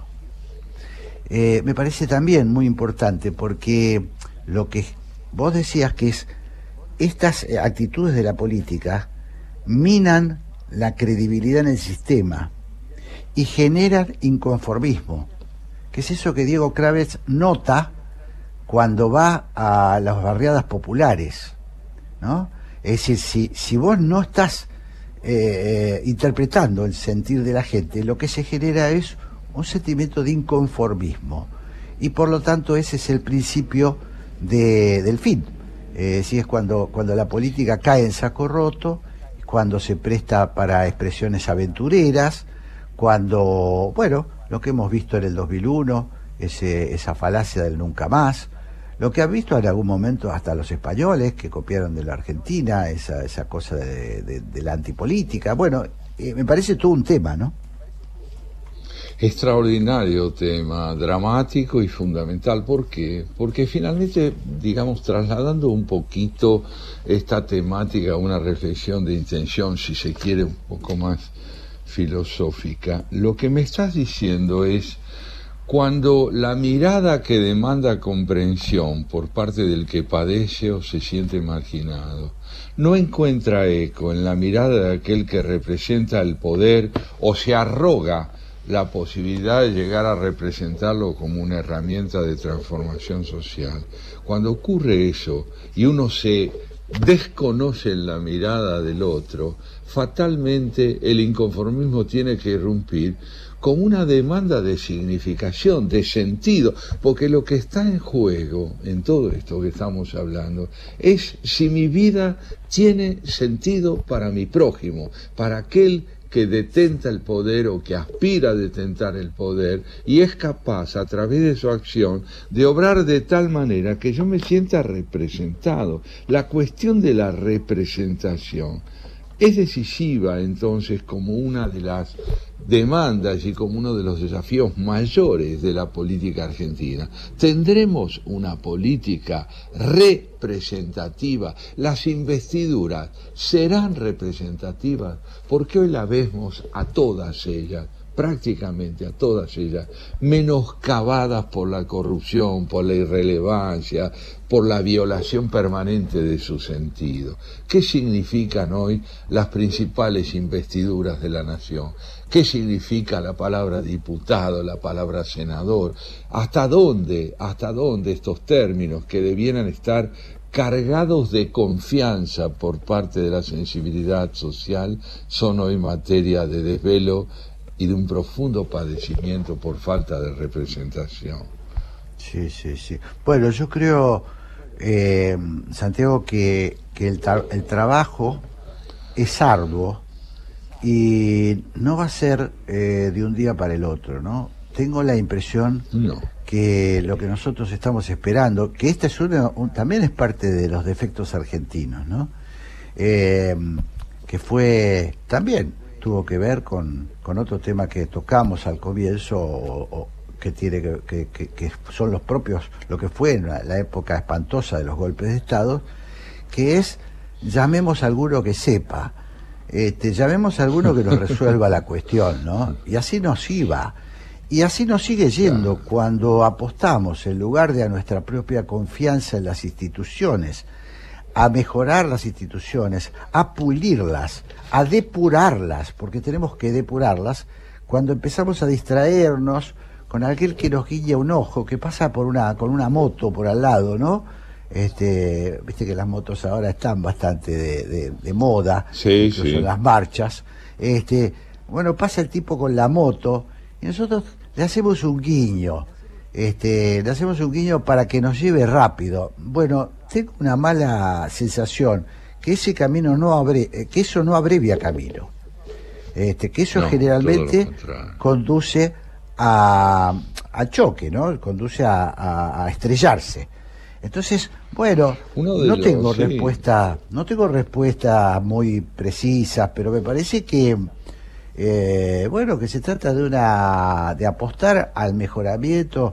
Mirá, si surgiera en Santiago, como están surgiendo, eh, seamos justos, 10, 15 diputados que cuando vos, que vos los ves y sabés que tienen formación en lo que dicen, que vienen de, de estudiar lo que dicen y que respetan, eh, respetan los, los valores que dicen representar, bueno, va cambiando la calidad institucional, ¿no? Sin duda, sin duda, y haces muy bien en subrayar la existencia de esas minorías que van obrando de manera tal que se produce un resarcimiento del significado de sus roles. Yo creo a que a lo que debemos aspirar es que cada día sean más los que procedan con idoneidad, con formación. Vos al comienzo de tu editorial de hoy hablabas de la necesidad de preservar lo que tanto nos costó como aprendizaje. Ese aprendizaje no puede terminar, en todo caso debe ampliarse y profundizarse, porque el reverso del aprendizaje es el saber consumado, y el saber consumado siempre es arbitrario y totalitario. En este sentido, cuando vos señalás la posibilidad de contar en, en diputados con figuras que al pronunciarse evidencian este acercamiento indispensable entre ética y política, entre idoneidad, es decir, formación y aspiraciones de que rija la democracia como expresión del republicanismo, me, me traes a la, a la memoria nuevamente algo que está, digamos así, por detrás de la figura eh, de nuestro vecino Julio María Sanguinetti, porque él es la expresión de un sistema que logró afianzarse, no solo lo ha enriquecido, no solo lo ha representado de un modo en que sus aptitudes y virtudes personales resultan cada vez más admirables, sino que además el sistema hace posible que figuras como él también surjan. Entonces ahí es donde creo yo radica eh, la expectativa más importante que nosotros tenemos como republicanos, que es generar un sistema que produzca personalidades capaces de enriquecerlo. Es decir, que el sistema aliente la irrupción, fecunde la aparición de estos espíritus y estos a su vez, representándolos, sean capaces de, de darle una vida sin la cual difícilmente se pueda cumplir este ideal. Yo, mira, eh, no puedo olvidar tu evocación tan, tan dramática de lo que ocurrió este 24 de marzo, Jorge. Y, y por eso me, me- me- llevado por la memoria de lo que dijiste, de lo que ocurrió, de aquello de lo que fuimos protagonistas, no- los que hoy ya somos personas de cierta edad, recordé que hace aproximadamente 40 años, todavía era el año 82, eh, todavía estábamos en dictadura, era el final, pero todavía estábamos en ella, yo escribí un, texto en el que eh, traté de, plasmar una vivencia muy intensa que tuvimos de aquello que hoy aparece tergiversado en este discurso mentiroso y estafador, ¿no? llevado adelante por una vertiente del oficialismo. Eh, y esto que recordé fue la época en la que, atemorizados por la violencia con que actuaba eh, la dictadura, quemábamos libros, quemábamos libros o los ocultábamos bajo tierra para que cuando entraran en nuestras casas eh, no los encontraran y pudiéramos de este modo salvar nuestra vida y a veces escondiéndolos salvar alguno de estos libros. Y me pareció, Jorge, a 40 años de aquel momento, leer al menos algunos fragmentos de lo que publiqué en Clarín por entonces y que se titula Las manos del miedo. ¿Te parece bien? Claro, escuchémoslo con atención. La noticia cundió. Golpeaban a la puerta inesperadamente. Se anunciaban con seco autoritarismo, apersonándose en grupos de cuatro o cinco mientras sus camiones aguardaban en la calle. Decían buscar literatura prohibida. Tenían orden de revisar las bibliotecas de la casa, los armarios, los sótanos, si lo sabía. Cuando encontraban obras impugnadas o impugnables se las llevaban y juntos con ellas a sus lectores. No querían escuchar explicaciones ni excusas. Los títulos secuestrados eran prueba suficiente del delito. El temor se apoderó de todos. Había que destruir sin vacilaciones cuanto pudiera servir de pretexto al avasallamiento. Se equivocaba la mayoría que presumía estar a salvo por no guardar en sus estantes materiales de expresa orientación marxista.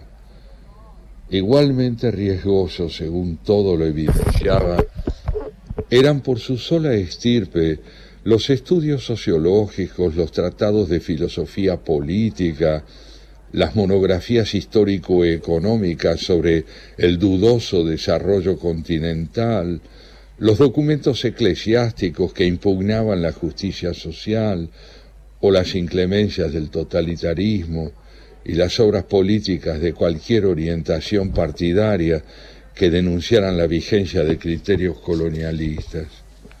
Cualquiera de las variantes contenidas por este abanico temático bastaba para exponerse al encarcelamiento inmediato. No había, por lo tanto, tiempo que perder. Era imprescindible barrer los estantes de riesgos eventuales. El miedo cumplió su faena. Muy pronto la desesperación desplazó a la prudencia y el último atisbo de sensatez se evaporó bajo la coerción de una rígida autocensura. Con el corazón cargado de angustia, se inició entonces el penoso ritual de la vergüenza. En mitad de la noche o a la luz del día, desmantelamos nuestras bibliotecas sin mirarnos a la cara, de espaldas a nuestros hijos.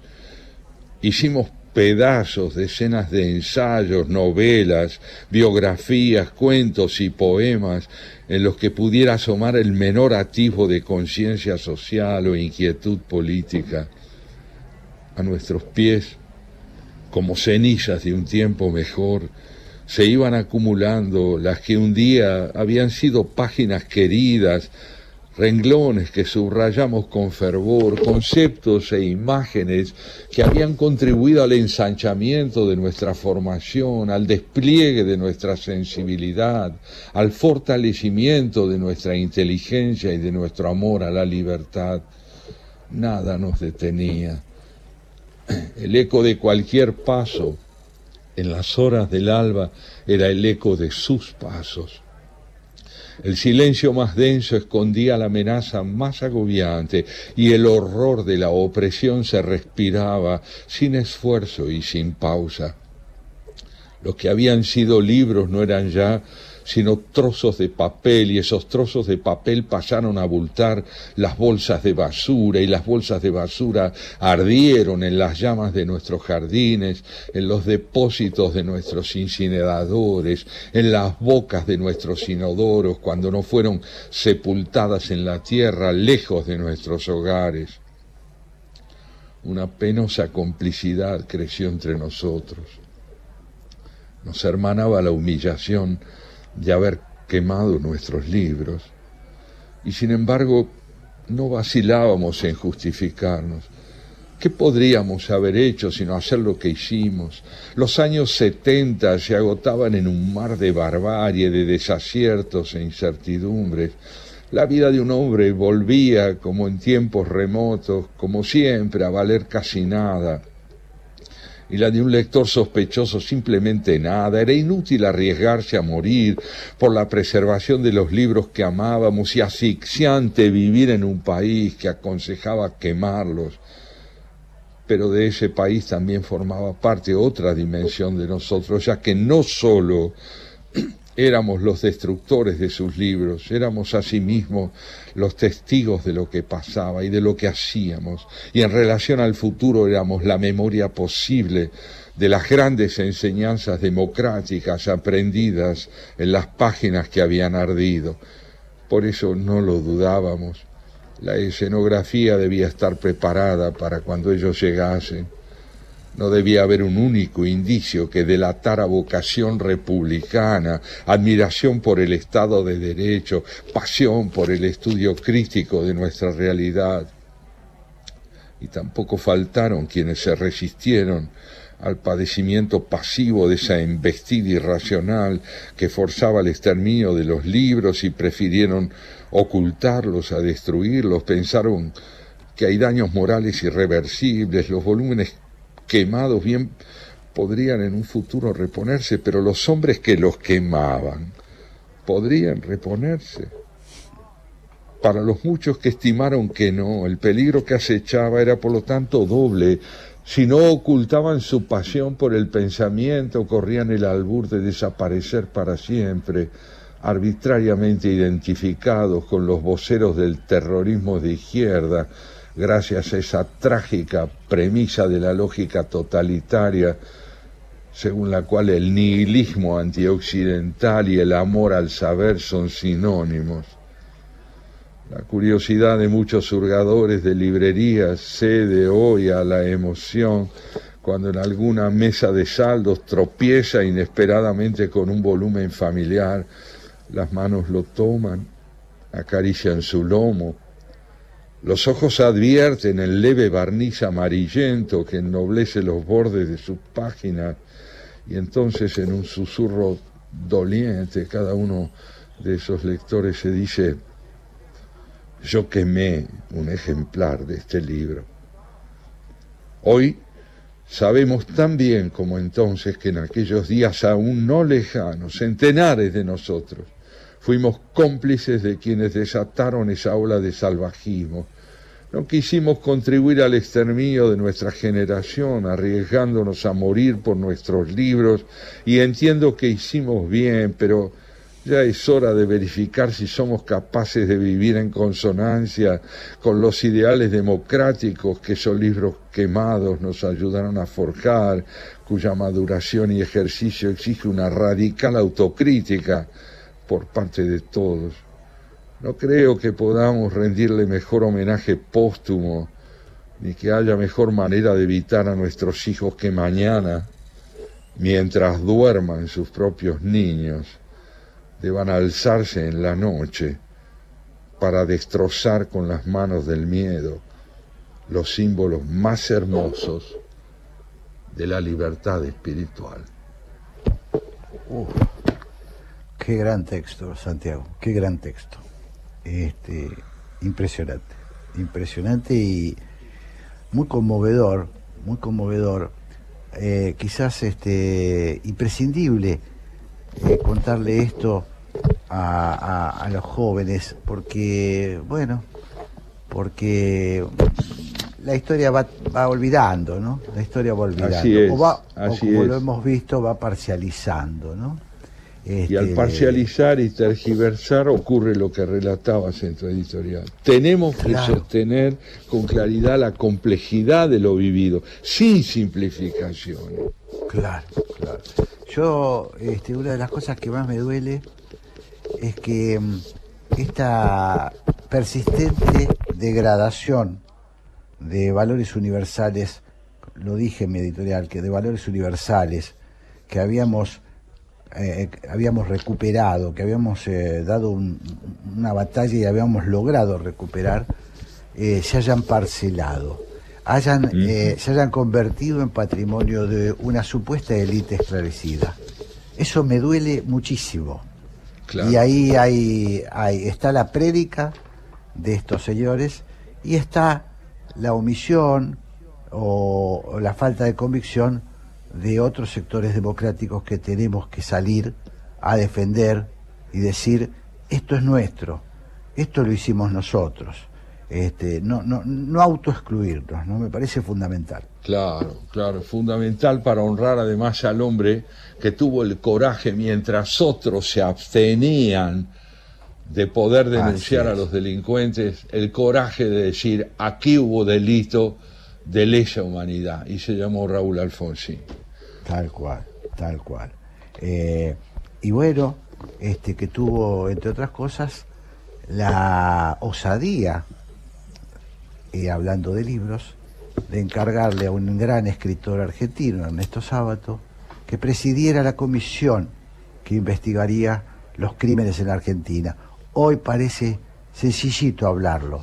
En aquel momento Sí. las bayonetas seguían apuntando hacia la Casa de Gobierno y hacia las instituciones democráticas. Eh, fue un acto de coraje, de convicción democrática, que nos cambió la historia, creo que en ese sentido para siempre. Espero que en ese sentido sí. para siempre. Totalmente Querido amigo, acuerdo con vos. Estamos ahí como para prepararnos para recibir a la dama mayor de la Argentina, Graciela Fernández Mejide. Hoy, hoy, más estamos más, ne- nunca. más necesitados que nunca de encontrarnos con ella. Así que si te parece, nos vamos despacito con un tema y a la vuelta ya está en Café La República Graciela Fernández Mejide en compañía de Pablo Marmorato. ¿Cómo lo ves? Que así sea. Espléndido, espléndido. Hagámoslo. Vamos entonces.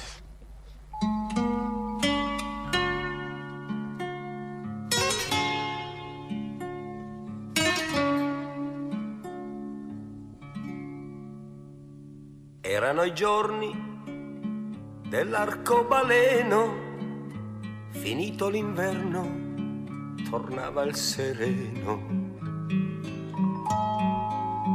E tu con negli occhi la luna e le stelle, sentivi una mano sfiorar la tua pelle.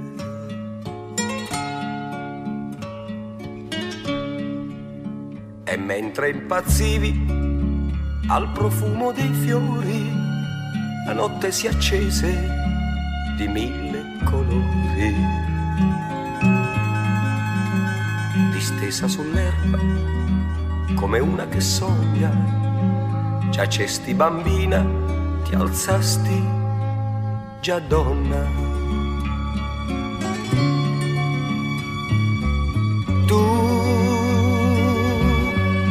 Adesso ti vedi grande di più, sei diventata più forte e sicura, è iniziata l'avventura. Ormai sono bambine e amiche di prima che si ritrovano in gruppo a giocare e sognano ancora su un raggio di luna. Vivi la vita di donna importante perché a 16 anni hai già avuto un amante. Ma un giorno saprai che ogni donna è matura all'epoca giusta e con giusta misura. E in questa tua corsa, incontro all'amore, ti lascia alle spalle il tempo migliore.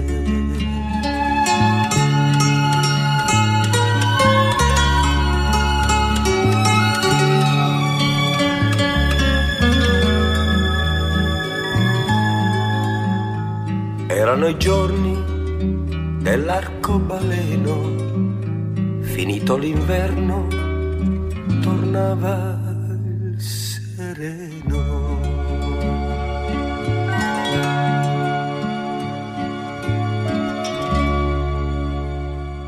En Haciendo Pie disfrutábamos de Nicola Di Bari cantando Il giorni del Acorlaveno. Jorge Sigal y Santiago Kovadlov en la 1110. Hola, soy Ezequiel Fernández Murs y con Andrés Burgo y con Alejandro Wall hacemos Era por Abajo, los viernes de 20 a 22. Era por Abajo es un programa de deportes y el deporte es nuestra gran excusa para hablar de la vida. Deportes, debates, opiniones y entrevistas. Escuchanos todos los viernes de 20 a 22.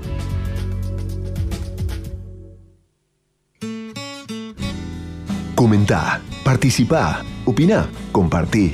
Comunicate, buscanos. En Twitter como arroba la 1110. En Facebook barra la 1110. Y en Instagram arroba la 1110. Somos la radio pública de Buenos Aires. Estamos en las redes y te queremos escuchar. Café La República. Jorge Sigal y Santiago Kovadlov conversan en la radio pública de Buenos Aires.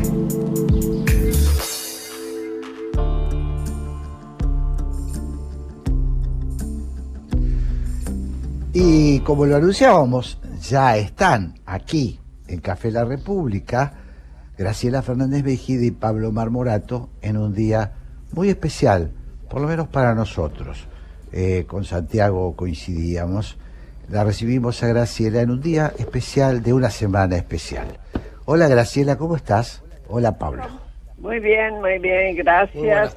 Hola, ¿Cómo ¿cómo están ustedes? Bienvenidos. Bien, la verdad que tranquilo. Sí es cierto que fue una semana sacudida. ¿eh? Sacudida. Primero, perdón, discúlpenme, Sí, les voy a una Pablo. nota de color, una nota positiva. Les vamos a tomar prestado, no robar, tomar prestado al musicalizador, ¿eh? Porque la muy buena Ah, canción. te paso el dato. Buena la música. Después te paso el Nuestra dato. españolísima. Muy bien, muy bien. Y nosotros robamos, pero avisamos.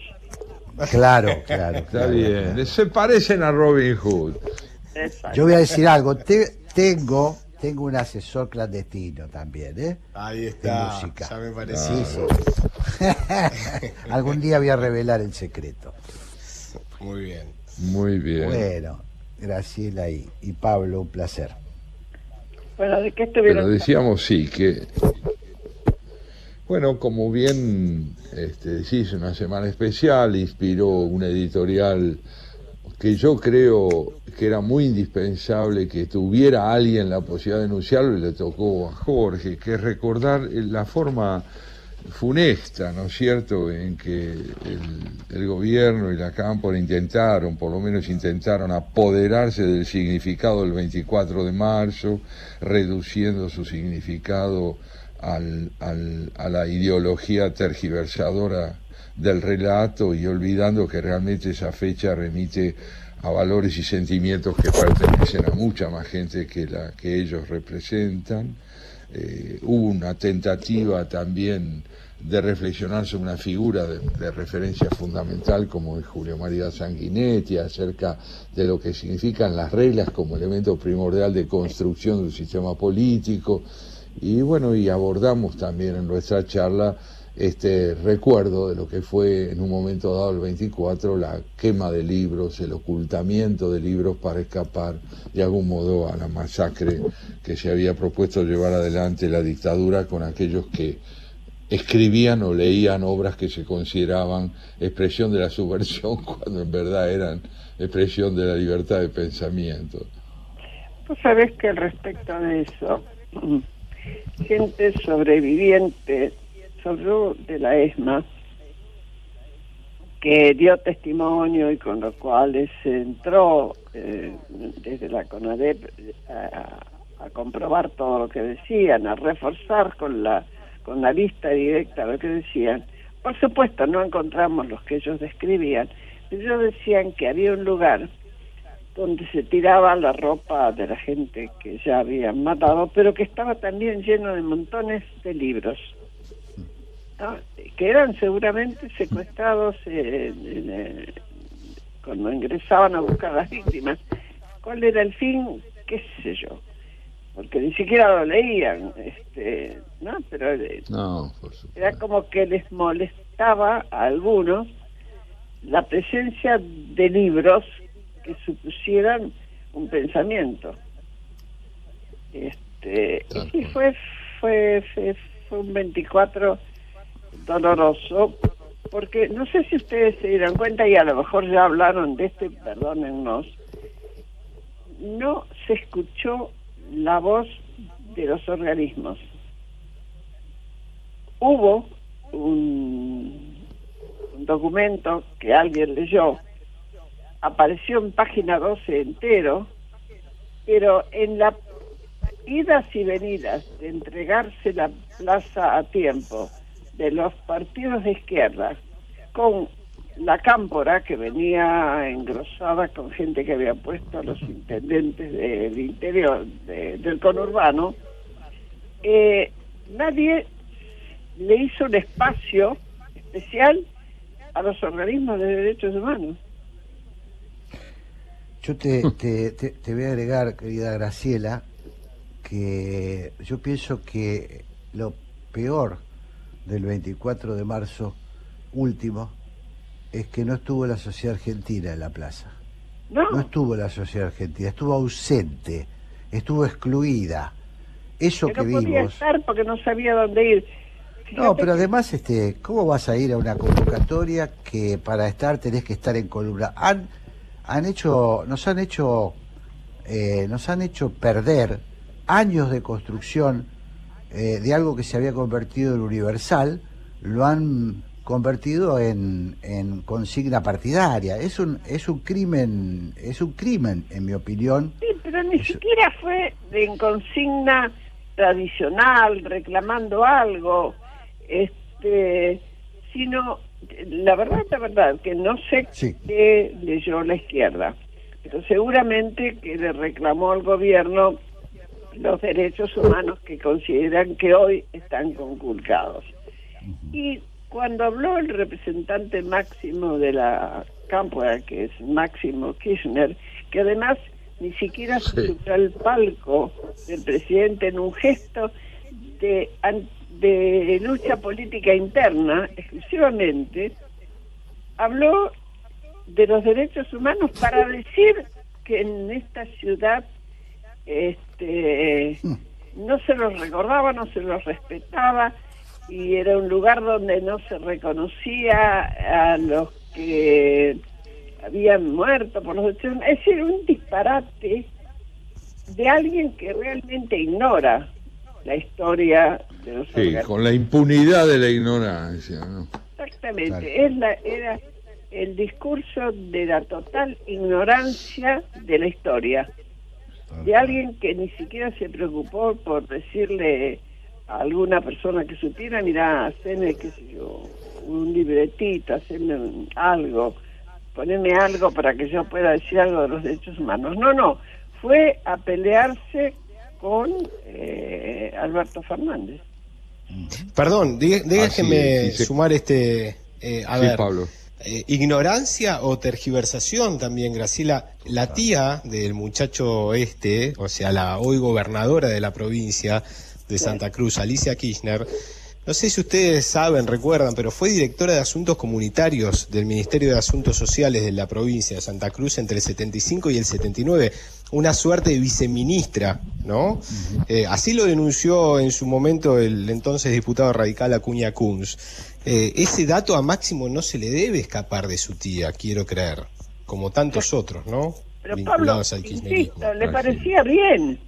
Máximo se crió en un ambiente Sí. donde el tema de la violación a los derechos humanos no existía. Exactamente.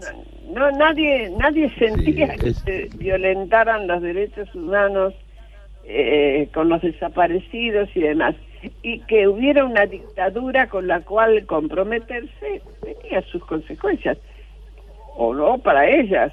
Pero es cierto, no solo eh, eh, esta mujer, Alicia Kirchner, eh, fue funcionaria de los mili- del gobierno militar, sino que la relación de la, del matrimonio Kirchner con lo que se llamaba la familia militar de esta provincia era muy estrecho. Exacto. Tal cual, tal cual. Muy Era, era sí, sí. totalmente condescendiente con lo que estaba ocurriendo. Si es que se enteraba, porque la verdad, honestamente, me pareció siempre una gente que tan preocupados estaban en mirarse el ombligo que cuando miraban el afuera es a ver cómo nos podemos aprovechar de esto. Tal cual. Mirá, eh, te Sí, agrego, agrego sí, un yo- dato. Sí. Dale, dale, Santiago, dale.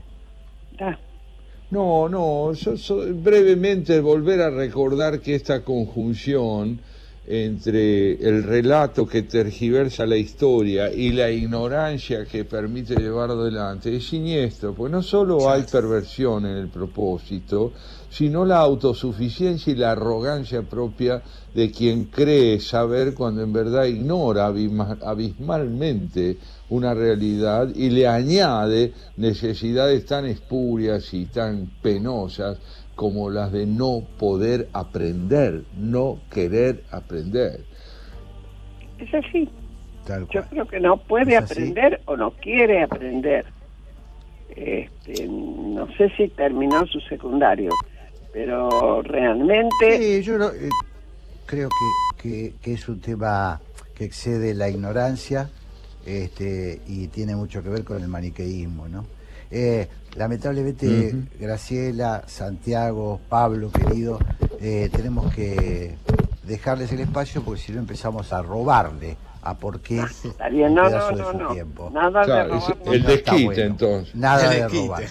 No está bueno. Nada de robarnos. Pero sí quiero subrayar mínimamente esto.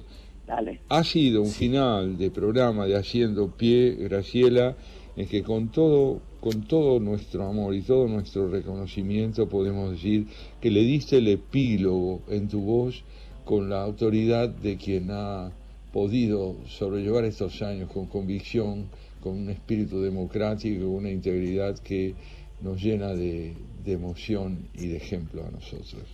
Yo te agradezco mucho, me emociona y bueno, ya saben que es, va un estrecho abrazo.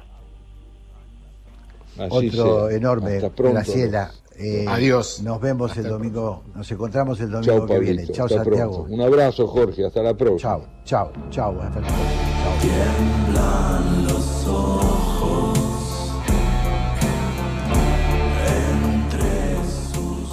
Haciendo pie, domingos a las 12, en la 11.10.